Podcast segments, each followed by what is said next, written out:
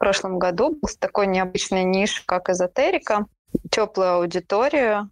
При охватах в сторис 500 мы запустились на 750 тысяч. Если, ну, как бы охват 500, то умножая как бы на тысячу, там 500, 100 процентов, мы вот 750 сделали. Ну, то есть с большим охватом я еще не тестировала, но я прям уверена, что если будет тысяча, то миллион — это ну, вообще норма, минимум. Это был его первый запуск. Первый запуск. За две недели сделали сам запуск, то есть подготовка туда входила, прогрев на две недели. Нет, вру, чуть побольше. Это было приблизительно три недели. То есть первую неделю мы готовились, распаковка, а, исследование аудитории, и потом дальше уже мы пошли в сторис, в запуск, прогрев. Это подполье инфопродюсеров. Темная сторона инфобизнеса, о которой молчат на курсах продюсирования.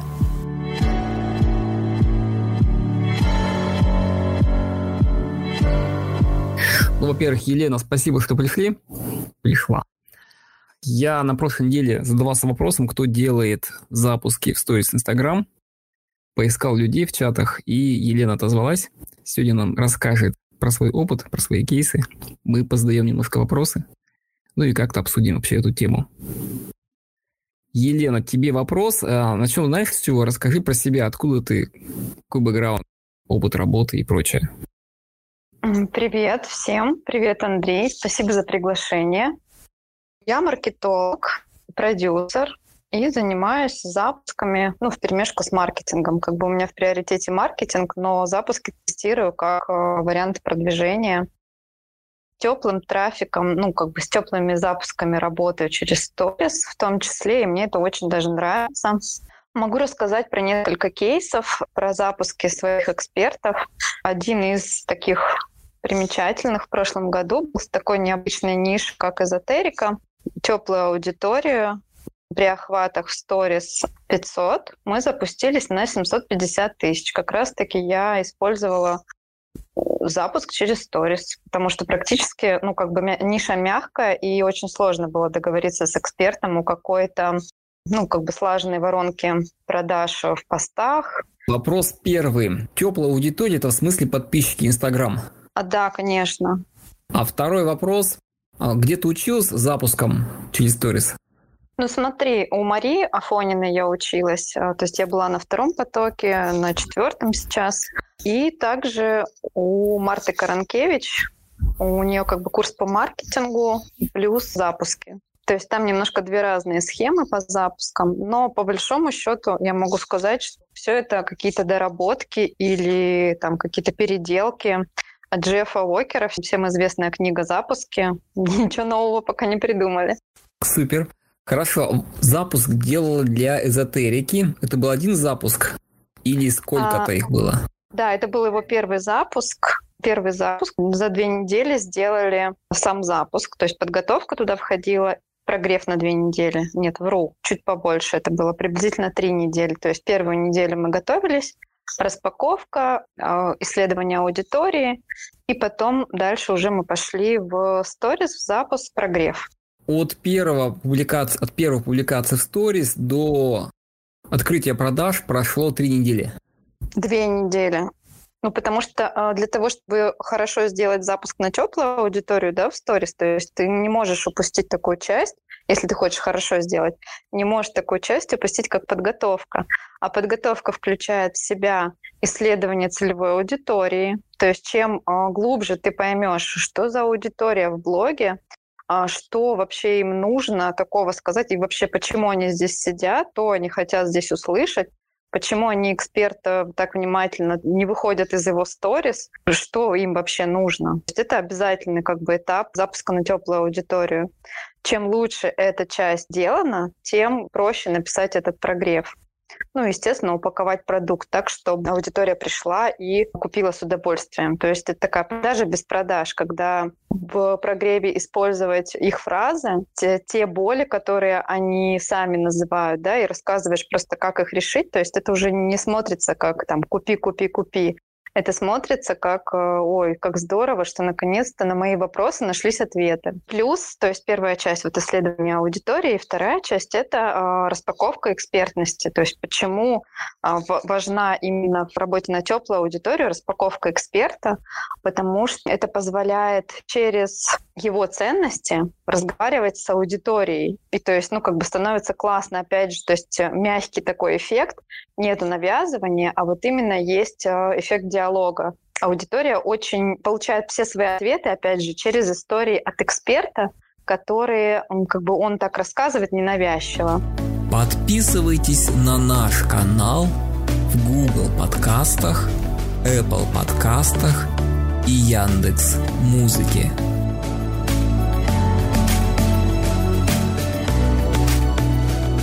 Вопрос. Какой охват в сторис должен быть, чтобы можно было сделать запуск через сторис?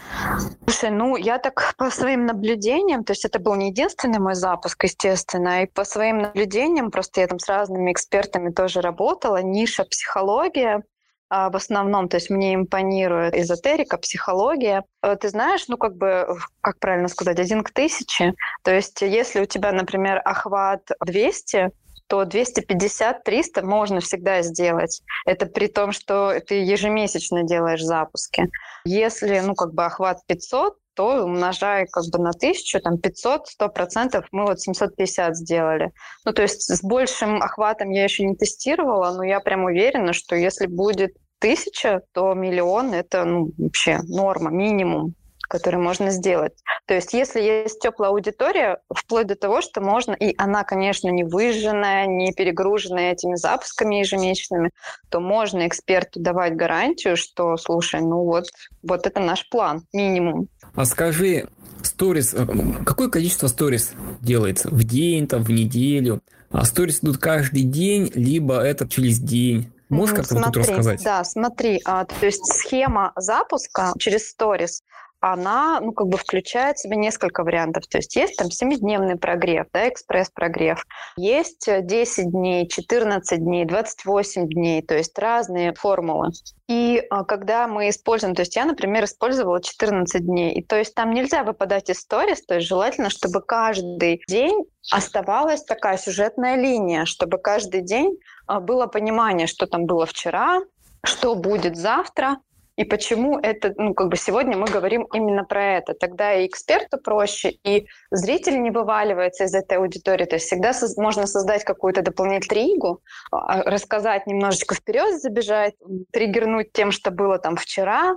То есть обязательно держать коммуникацию, обязательно сделать таким образом, чтобы был реальный диалог с аудиторией. То есть показатель успешного запуска — это когда тебе теп- на теплую аудиторию через сторис, когда тебе в сторис реально начинают люди отвечать вот все, так и мониторим, что, ой, отлично попали, да, то есть люди пошли в диалог, то, что нам нужно. А количество сторис 20, 30, 50? Не было такого большого количества, то есть 20 сторис это был максимум. Это когда как бы там ответы на вопросы, много диалогов, да, то тогда 20. А так вообще, ну как бы я считаю, чтобы не перегружать, 10-12 это вполне возможно тему раскрыть.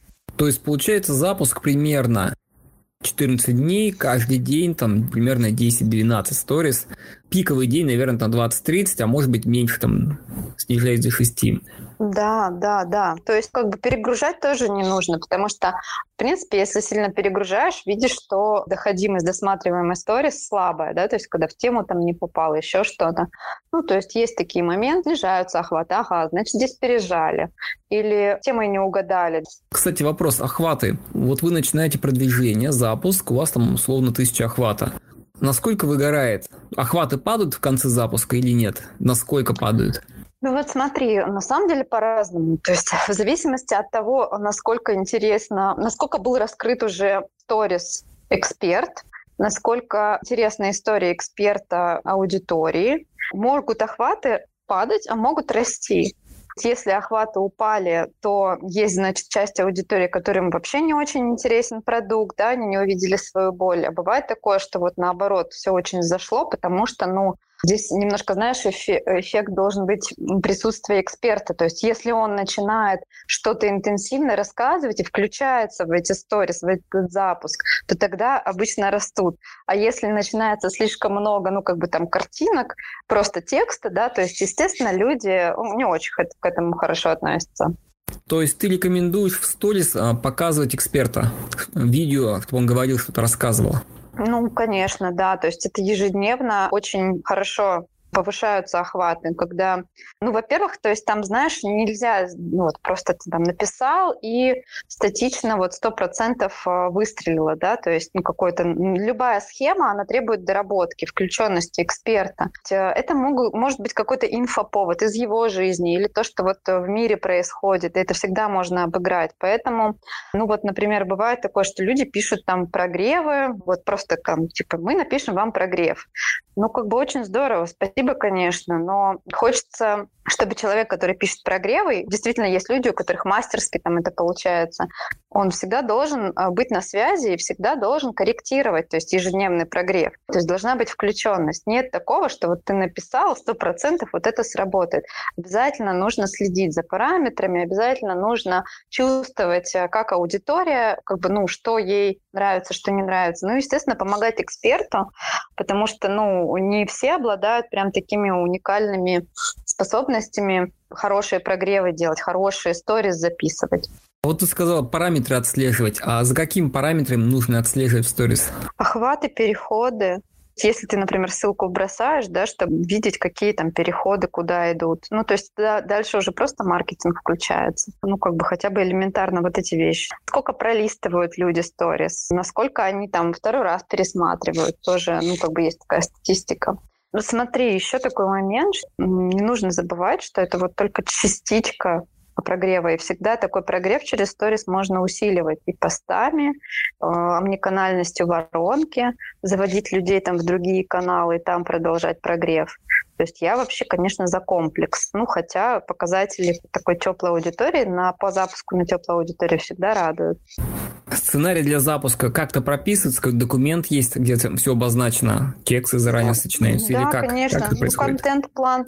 А контент-план прям делаем для сторис в любом проекте я когда, например, расписываю контент-план для эксперта, ну, там, например, там на две недели, да, то есть или там запуск там на месяц у нас идет. То есть мы же видим картину общую. Есть, например, контентная воронка по постам, как она идет, контентная воронка по сторис. То есть, ну, как бы у меня там норма 10 сторис в день. Подробно прописываешь каждую сторис в идеале, смотришь, что у эксперта получилось, снять, не снять, потом уже докручиваешь там по ходу, где-то что-то усилить, где-то что-то просишь переснять, то есть такие тоже варианты. Я работаю, знаешь, чтобы так без стресса, должно быть у эксперта понимание, во-первых, в общем плане, что мы делаем, да, то есть э, что в какой, какой момент будет происходить за неделю, то есть у нас контент должен быть готов, основной. Если уже что-то придется исправить, ну ок. А так вообще как бы, ну, чтобы не было всегда огонь-пожар, все сделать немножко заблаговременно. Сколько людей нужно? Какие используете, там, не знаю, видеосъемку, там, какой-то монтаж, канву какую-то? То есть технически как вы это используете? А боты, может быть, в сторис используете? С ботами пока приходилось работать, хотя очень хочу затестить там несколько воронок прикольных. Ой, еще сейчас про одну фишку расскажу, прикольно. Как можно повысить? То есть у нас сколько нам людей нужно, да? То есть один человек пишет сценарий, сторисмейкер есть, который это все красиво оформляет, плюс ну, эксперт, который это все снимает. И я, например, как бы считаю, что чем нативнее картинка, тем а, это все смотрится более естественно. Когда начинаются вот эти все сумасшедшие оформления, это очень сильно отталкивает аудиторию, то есть вот это есть ощущение, ой, мне показывают красивую картинку для того, чтобы продать. Я вообще за то, чтобы там эксперт либо сам оформлял, либо простейшее оформление, которое можно использовать, использовать, чтобы было, главное, понятно, нормальным шрифтом написано. И если уже есть там какие-то, ну, есть какие-то вещи, которые требуют там немножко доработки, обработки, там, например, ссылка какой-то там чек-лист, да, или ссылка, вот, телеграм-канал, ну, там можно уже немножко изощриться. Но когда начинается слишком сильное оформление, вычурное, ну, как бы мне самой это не очень нравится. Я сама люблю, когда чем проще это, тем лучше. Как будто бы задача еще добиться такого эффекта, чтобы казалось, что это эксперт вот сам снял и сам показал эту эмоцию, и сам э, рассказал что-то. То есть, чтобы не было такого ощущения, что ты какой-то спектакль смотришь. Это интересное замечание. То есть, э, чем более естественно, конечно, не надо гнаться конечно. за красивостью, а просто показать естественные, аутентичного, да. аутентичный образ эксперта. Да, да, да. Включить его эмоции, включить то, что действительно он ну, как бы, знаешь, чтобы он эмоционально передал про свой курс, про то, э, как он э, рад, что от людей идет такая обратная связь. Вообще эти эмоции, которые ни за что не купишь. И есть, как бы, конечно, есть всегда их хейтеры, которые придут и там что-нибудь подкинут. Это тоже классно обыгрывать. Есть э, действительно аудитория, которая поддерживает эксперта, которая будет всегда там за него топить. Я люблю, когда это все просто не в одном месте да, находится, а когда это все превращается в такую волшебную воронку большую, когда мы можем и в Телеграме какой-то момент обсудить, и в постах э, сделать тоже какое-то вовлечение. То есть это вот то, что нам нужно, чтобы во время запуска был, э, было такое вовлечение, был ажиотаж настоящий, искренний, живой, а, плюс прямые эфиры. То есть обязательно все нужно использовать, чтобы для того, чтобы все было кстати, насчет прямых эфиров. Сторис, э, запуск через сторис включать в себя прямые эфиры?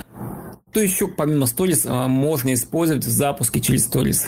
Тут по желанию. Опять же, от твоего эксперта зависит, ну, как бы насколько он готов. То есть что у нас э, в схемах происходит? То есть мы там раскрываем ценности, которые мы вытащили, как я уже сказала, из распаковки эксперта, распаковки его экспертности, распаковки его личности. Также исследование целевой аудитории. То есть что, что аудитории нужно сказать, чтобы все там продалось, да. И то есть вообще, ну, по идее, если все правильно делать по законам маркетинга, мы когда прописываем прогрев сторис, да, мы прописываем также прогрев в постах, то есть у нас посты должны тоже свою воронку составлять. Естественно, туда входят прямые эфиры. Э, потому что очень важно, опять же, утеплиться с аудиторией, дать им понимание, что это будет диалог. Сейчас аудитория, ну, как в связи с тем, что мы все очень много съели всяких курсов, сейчас аудитория хочет сама участвовать в создании этих курсов. То есть у них есть дикое желание повлиять на что-то, что делает эксперт. Почему мы проводим там эти прямые эфиры? Потому что там есть э, момент э, обратной связи, есть реакция людей. А, есть возможность выйти в эфир и задать свои вопросы. Таким образом эти вопросы будут как бы обработаны экспертом, если правильно да, его настроить что человек поймет, что да, здесь точно на этом курсе я получу ответ на свой вопрос, я решу здесь свою проблему. А еще меня услышали, точно, вот я, меня услышали, потому что меня спросили. Точно, сто процентов это вот мой продукт, я хочу туда. То есть важно увлекать аудиторию, чтобы аудитория создавалось впечатление, что она влияет на экспертов, влияет на контент, влияет на эфир, то ее слышат и к ней прислушиваются.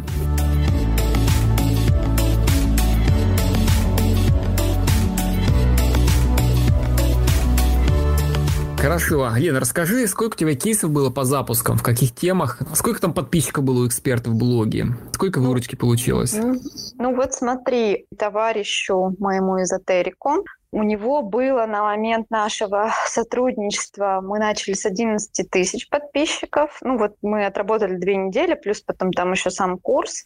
500 охваты, получили 750 в деньгах ну, при том, что затраты какие-то дополнительные у нас вообще не было. То есть мы запустили на 7 тысяч таргет на свою аудиторию, чтобы делать большее вовлечение. И все. То есть не было никаких таких дополнительных затрат. Ну, плюс расходы там на команду. Еще, например, я работала когда с психологом, мы с ней полгода работали. Начали мы вообще с э, минимума. Это было 2000 подписчиков, половина из них вообще непонятной как бы консистенции. И у нас была система ежемесячных запусков. Охват, мы начали с охватов 80, потом как бы в конце сотрудничества через полгода мы пришли к 12 тысячам подписчиков, и охваты у нас были 200. И это позволяло нам ежемесячно, ну, именно вот э, запуски, которые через сторис, да, на теплую аудиторию, это позволяло нам ну, вот один к тысяче, как я говорю, выводить, да, то есть если, например, там 80, то около 100 тысяч получалось. Потом уже стало больше-больше, вот 300, э, на охватов 200, 350 было а по деньгам. Но там была еще воронка э, на холодную аудиторию, поэтому еще был другой продукт дополнительный. Вот. А еще я работала с нумерологом. Там история была...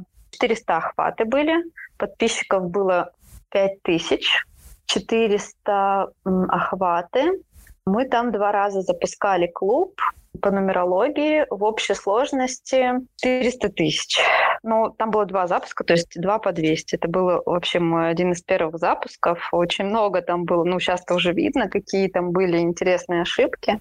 Это было до всех обучений ну, как бы тоже классный опыт. Классный опыт еще в готовности экспертов разная. То есть не все эксперты готовы оказывается к продажам. Вот мой инсайт этого года. Кстати, а как продаете? Вот сделали запуск, да, с экспертом, а продажи как строятся? Менеджер потом пишет в личку всем или что?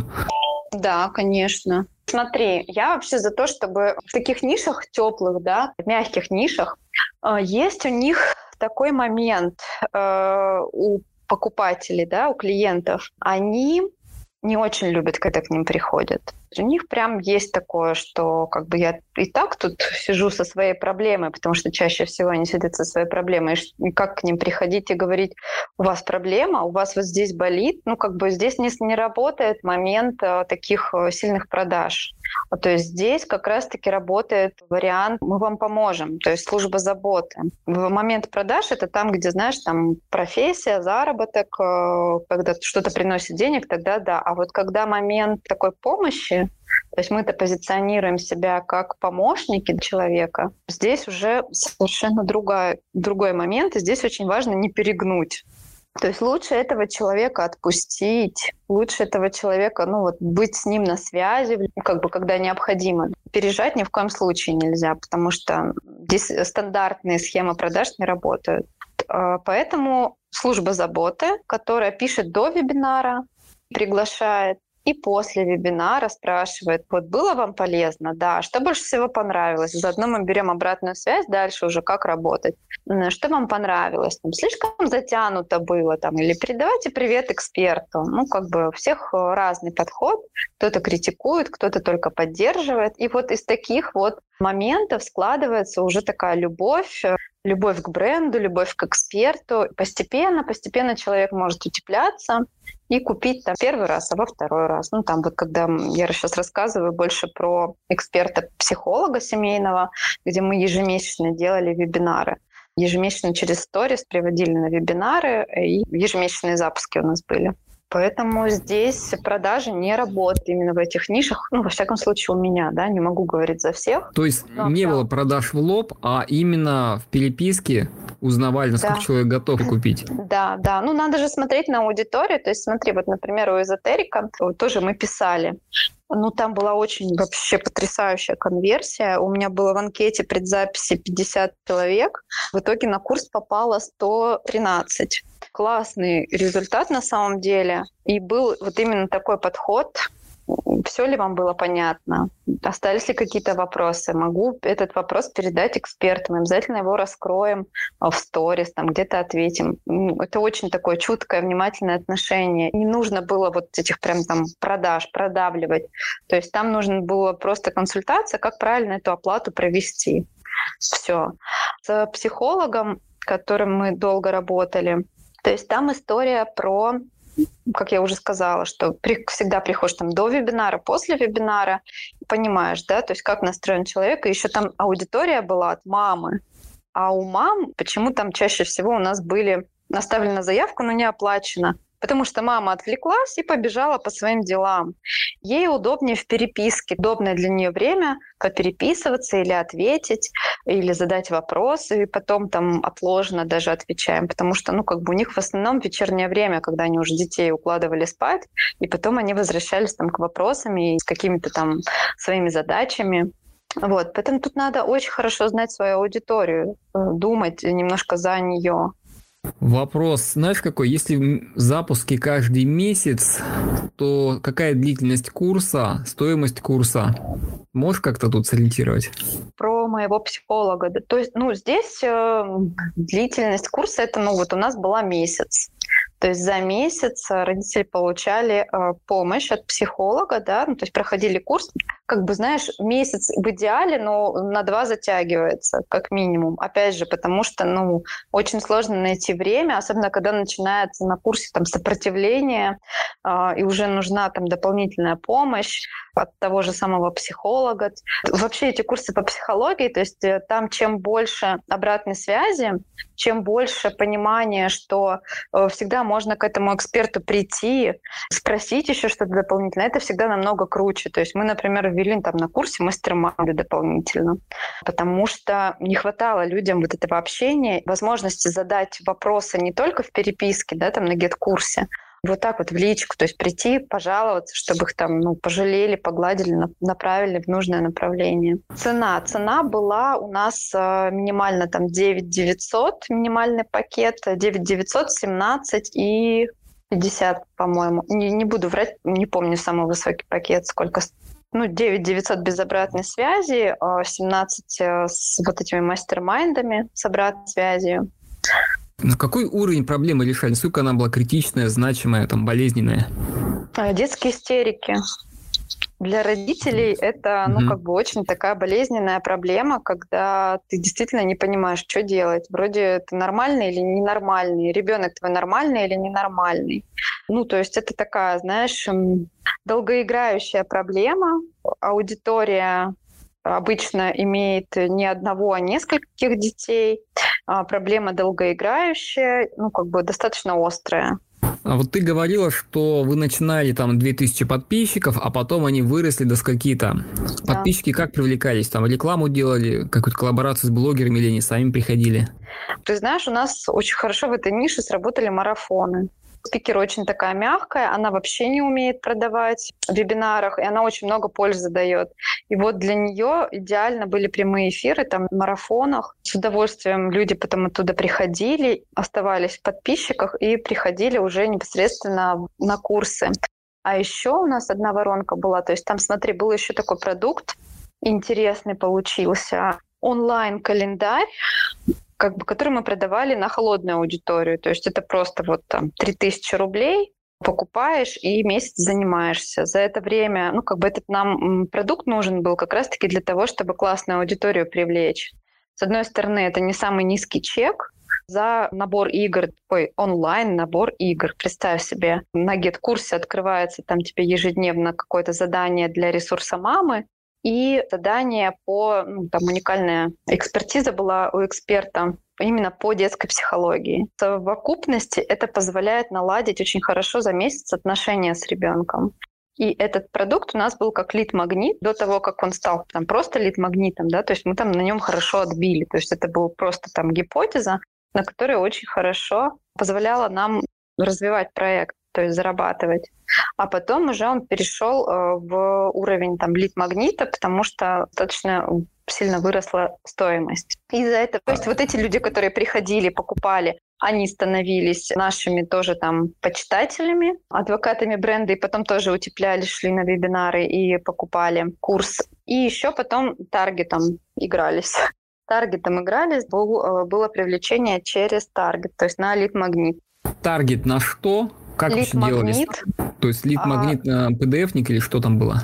Да, там был PDF, который, ну, как бы позволял обозначить проблему. То есть какая есть у человека. Понять там свое ресурсное состояние, вы в ресурсе, не в ресурсе. И дальше было несколько ответвлений. То есть сегментация на этом этапе проходила аудитории, и было несколько направлений. Вот э, проблема в том, что там нет ресурса, у второго там совсем депрессия, да, и, ну, то есть и воронка получается таким образом, расходилось, а, что приходили человеку разные имейл-сообщения, в Телеграме были как бы немножко разные группы, где мы по-разному смотрели, то есть разный контент давали. Кроме того, что была общая, еще были вот такие рассылки да, через бота, которые позволяли по их болям бить. Давай по марафону расскажи, как вы его организовали, что за марафон, сколько там людей было вообще? Не мы такое? организовывали, это были просто марафоны, очень много же мамских тематик, мамских марафонов, где просто эксперт ходила спикером, а приводил оттуда аудиторию. Это были, ну, не очень дорогие марафоны, это был очень хороший трафик. Ясно.